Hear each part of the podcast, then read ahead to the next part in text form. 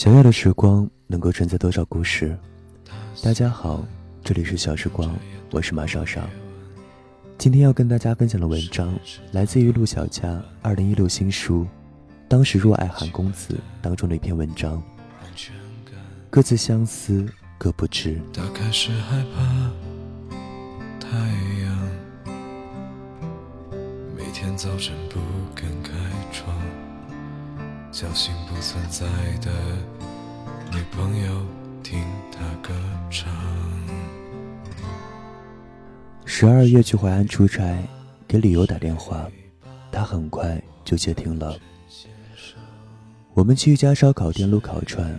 点了熬啤酒，红枣枸杞加酒酿，和金黄的啤酒倒在烧水壶里，放在烧煤球的炉子上，咕咕作响。要喝的时候就把水壶提起来，直接往杯子里倒，很有点英雄落魄的草莽味道。天太冷，潮湿，还下着小雪。一开始两个人都不怎么说话。就光喝酒，煮开了的啤酒没有什么酒味，就像一种甜甜的饮料。喝着喝着，身上就暖了；喝着喝着，李由的脸也红了。红着脸的李由，连眼睛都红了。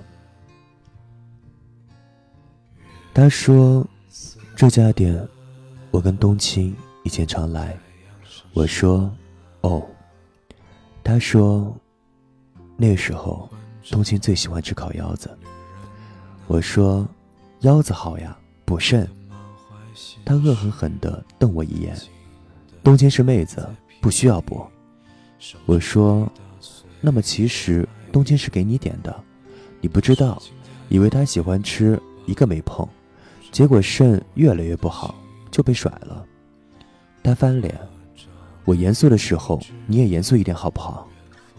我说不好，但我很快就停止了对理由的挖苦，因为理由居然哭了。我的陈先生，睡吧睡吧，太阳不见了。睡。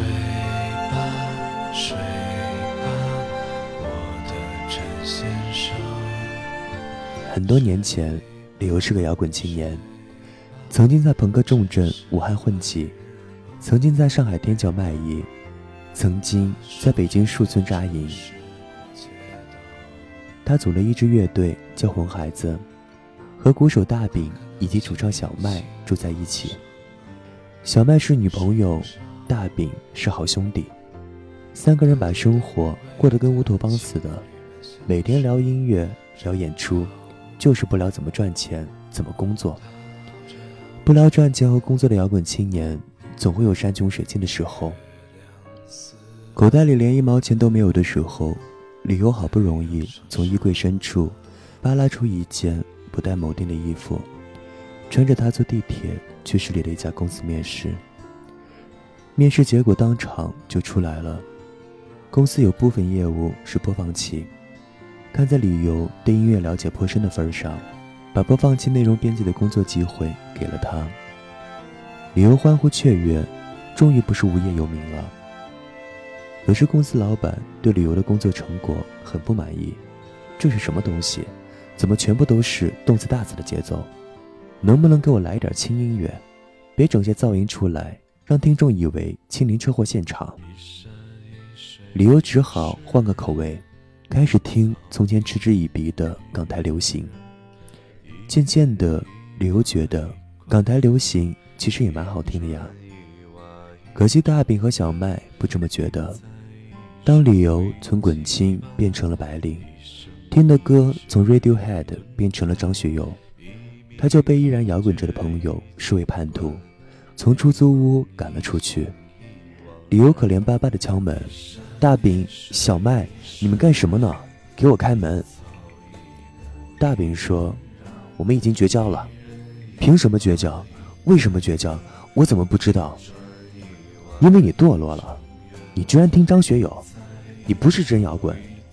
张学友的歌好听，张学友，理由话还没说完，小麦又出声了：“张学友太 low，我俩在音乐欣赏水平上不能达成一致。我要嫁的人是我的灵魂伴侣，你走吧，我已经决定和大饼在一起了。”理由呆若木鸡，在出租门前傻站了十分钟，他才慢慢的回过神来。不再搞地下音乐的理由，留在北京是因为有好朋友和女朋友，结果却被好朋友和女朋友无情抛弃。这个城市于己而言已无生趣味，不如全部盖回老家。于是朝着房门重重的踢了一脚。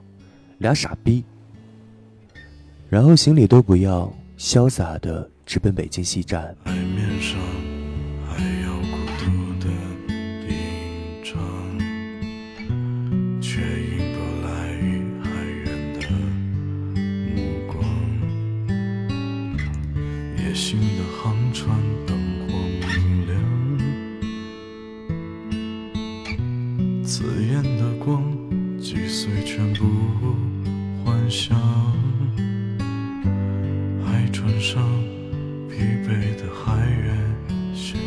回到淮安的理由一下子远离了树村，竟然有些不习惯。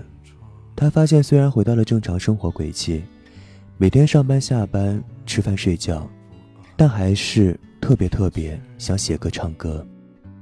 好在淮安没有北京那么大，那么繁华，却还是有夜生活的。有夜生活的地方就有酒吧，有酒吧的地方就需要歌手驻唱，活跃气氛。简单的谈好演出报酬和演出时间，李优拎着吉他袋子就去给酒吧活跃气氛了。在酒吧里，理由认识了一个新来的女招待，叫冬青。冬青是标准的川妹子，活泼大胆，敢说敢做。漂亮可爱的冬青很快成了酒吧的招牌。来酒吧寻欢作乐的男屌丝们，总爱找她说几句俏皮话。冬青应付惯了，也就相安无事。可时间一长，总会遇到几个奇葩。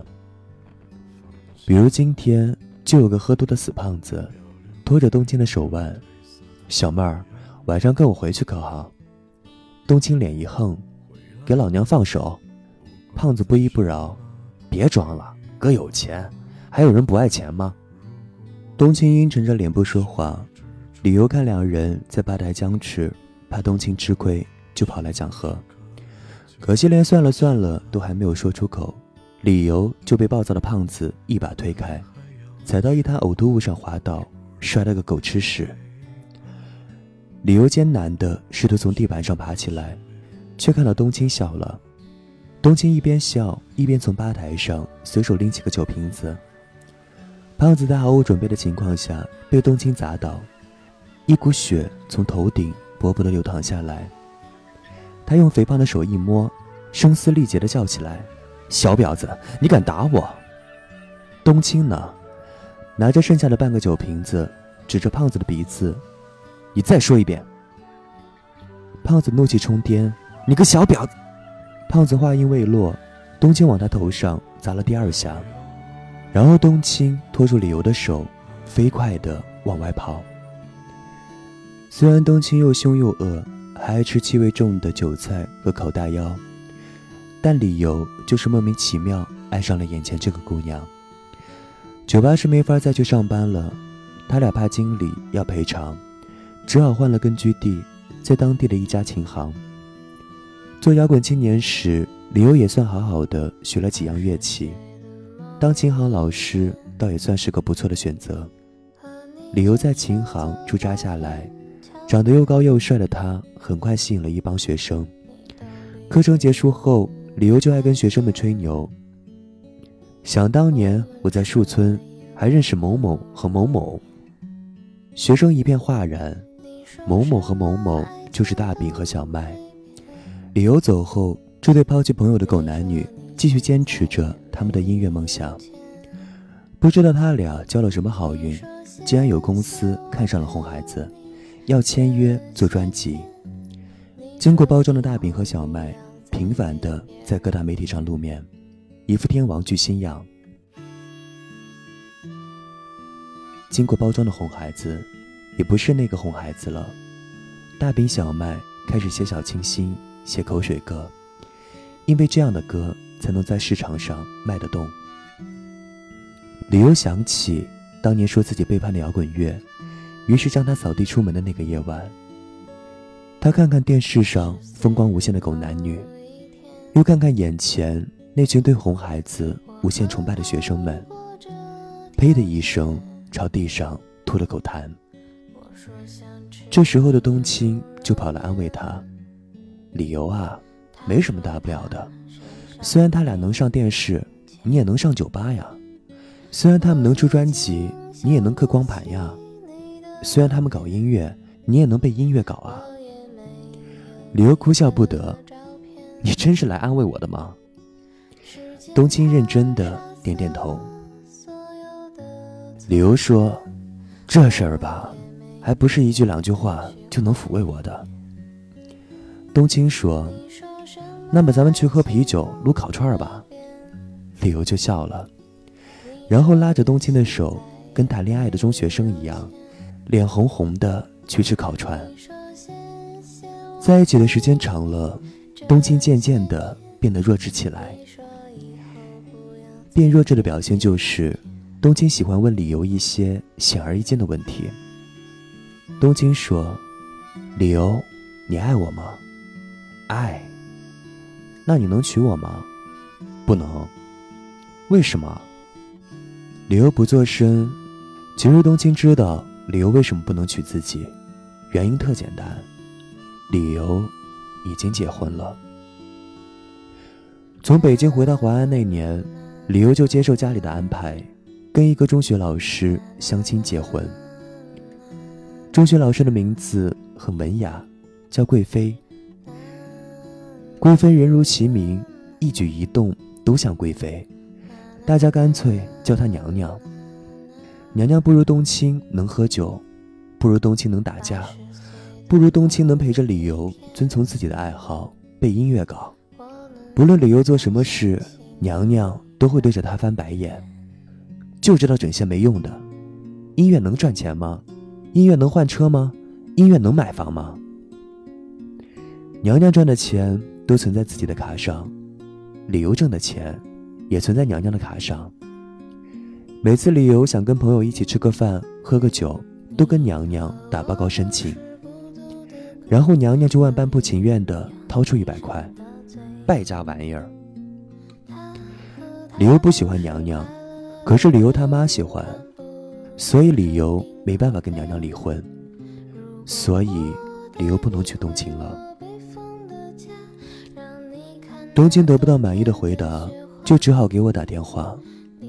小佳，你说我该怎么办呀？我说，他结过婚，你不早就知道吗？是啊，可是我还是很爱他。你爱他，他爱你，这不挺好的吗？我觉得还不够，已经很够了。你想，理由几乎每天都在你那里吃喝拉撒睡，差不多算是结婚了。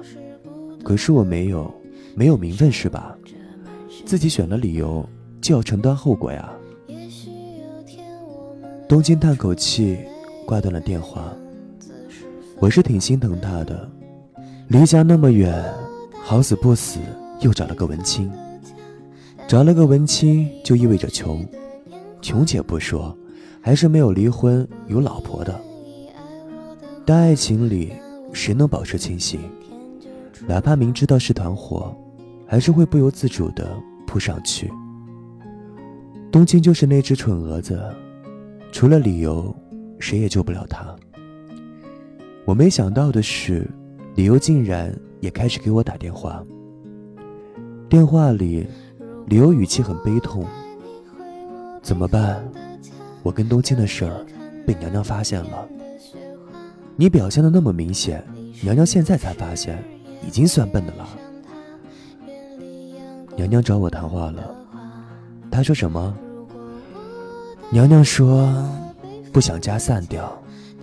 她说让我想想我妈，想想这两年的情分。你们有啥情分？这倒还真没有。只是，只是作为一个男人，应该有责任心嘛。我被理由恶心到了，摔了电话。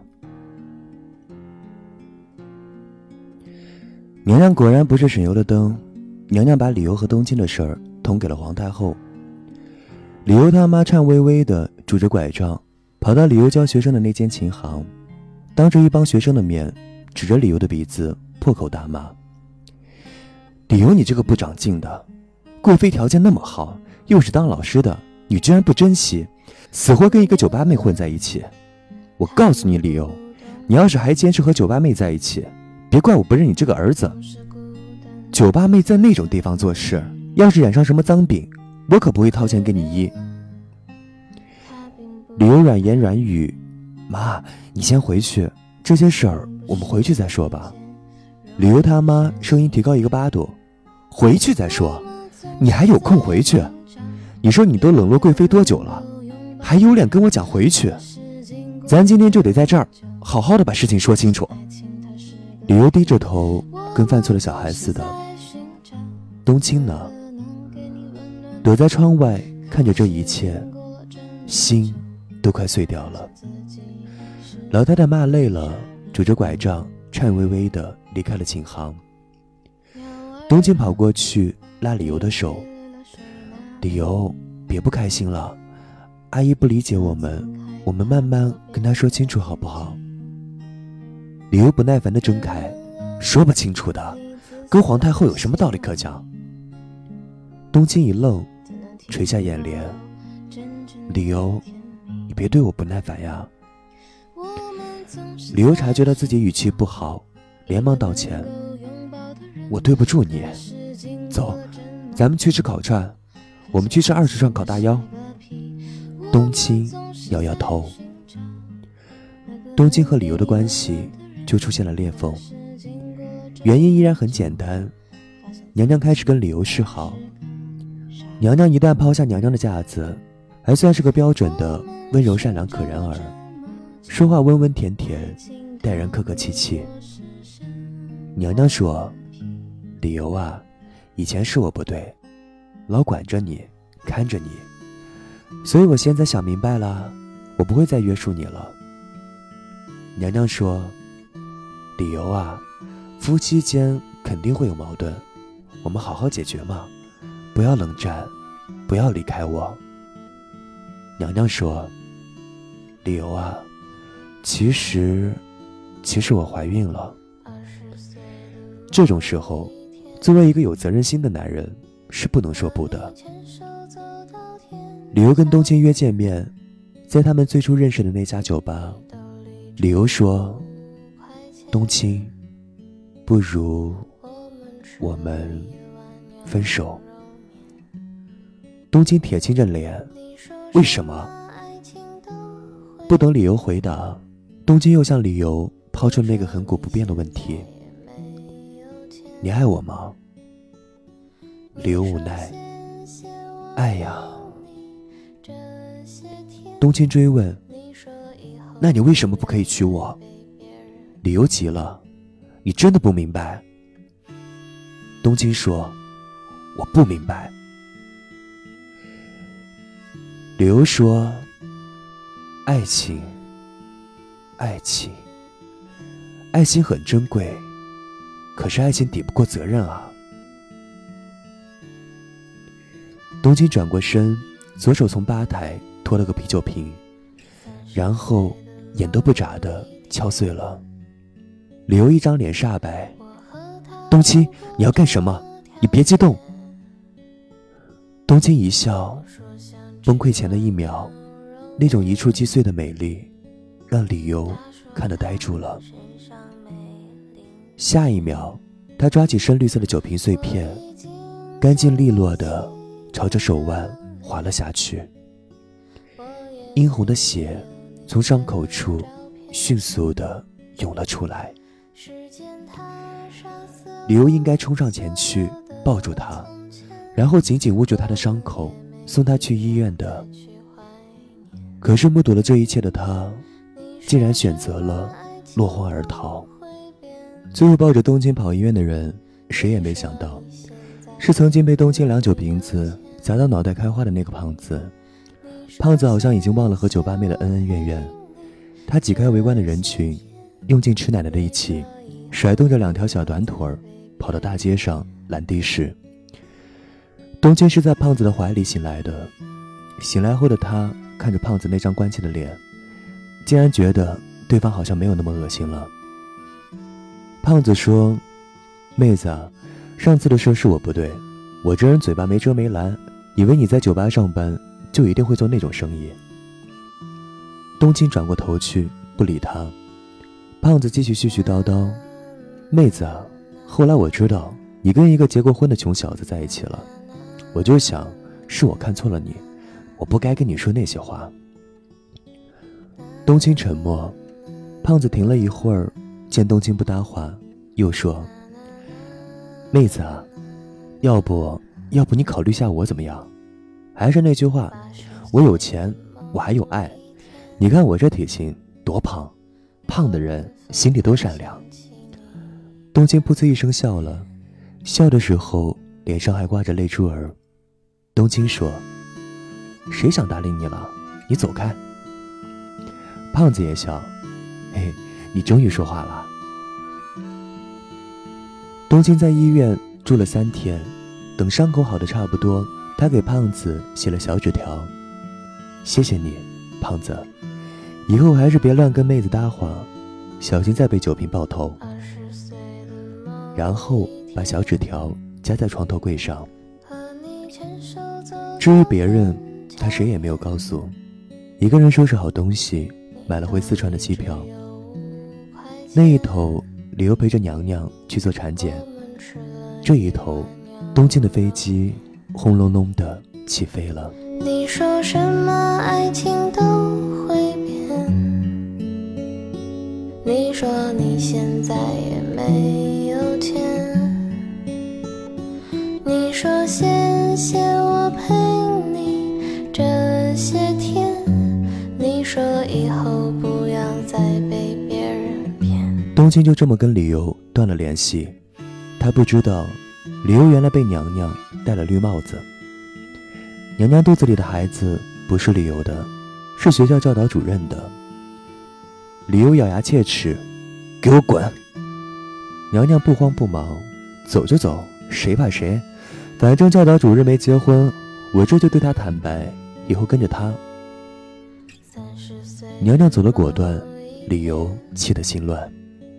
这一气，李由就又想找回冬青，可是冬青的淮安号码已经成了空号。三年后，十二月的淮安，我去出差，想起李由在，可以蹭个饭，于是我们在一家酒气蒸腾的烧烤店里见面了。一见面，李由就迫不及待地问我：“小佳，你知道冬青去哪儿了吗？”“知道。”你能不能告诉我他在哪儿？这些年里，我一直都在找他。不能。为什么？因为冬青刚找了个高富帅，双方都很满意，就要订婚了。那天我看电视节目，红孩子组合在音乐比赛里拿了冠军。哦，大饼和小麦竟然还在一起，他们秀恩爱，他们还主动跟媒体爆料。爆了什么料？原来小麦早就爱上了大饼，一开始碍于我的面子，大饼不好意思追，后来两个人感情越来越深，大饼就按耐不住了。哦，大饼说，当时也曾想过，小麦毕竟先和自己的好哥们在一起，不能这么不负责任。但是日子一天一天过去，他发现，在爱情面前，责任根本不算什么。真感人啊！大饼没有工作，没有钱，男朋友有工作，男朋友有钱，但是小麦还是愿意对大饼好。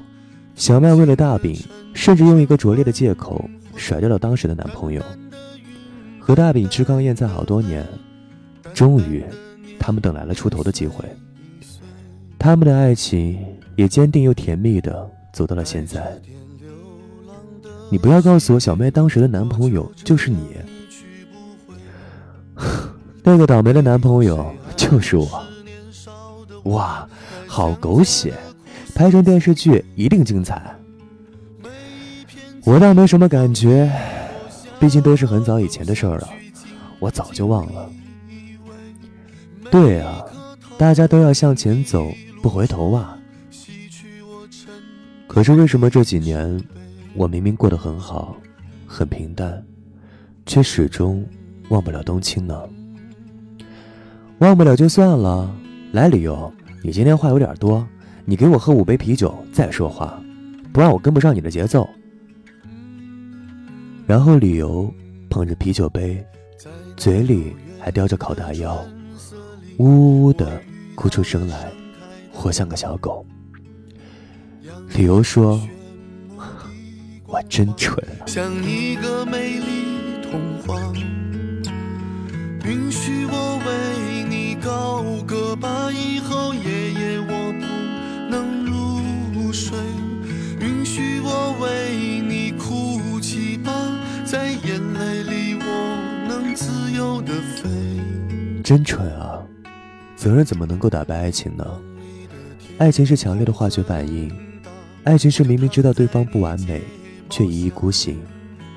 如果硬要给爱一个不那么抽象的场景，就是在午夜的大街上，他牵着她的手飞速奔跑；就是在人潮拥挤的电影院门口，扑到对方身上深情相拥；就是在路边脏乱差的烧烤店里，吃烤串吃得大汗淋漓，然后肩并着肩，满足的带着自然的香味，慢慢的散着步子走回去。可岁月。终究没能把你我带往最远处。你平静孤独，我一场虚无。那些甜蜜的笑，哭泣时的拥抱，最终在责任两个字面前溃不成军。从今以后，还是各自相思，各不翅膀。纠缠的泪，纠缠的沉沉昏昏，流逝的风，流逝的梦，流逝的年年岁岁，纠缠的云，纠缠的泪，纠缠的沉沉昏昏，流逝的风，流逝。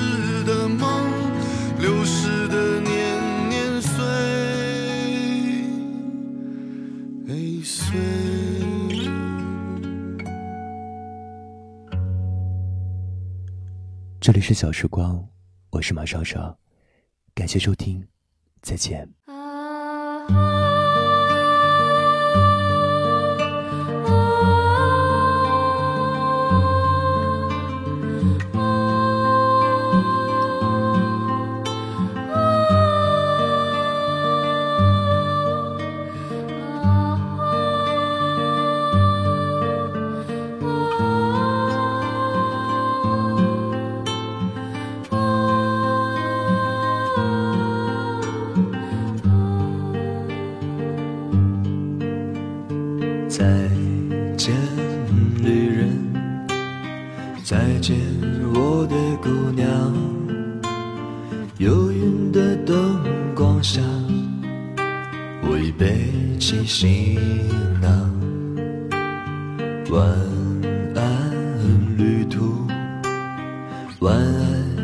安，熟悉的孤独。喧嚣扭曲的背影，又是一个人的路。我静静地望着车窗外的黑夜。远处阑珊的灯火，你是否还在原地守候，在等待中徜徉？啦啦啦啦，啦啦啦啦啦啦，啦啦啦啦，啦啦啦啦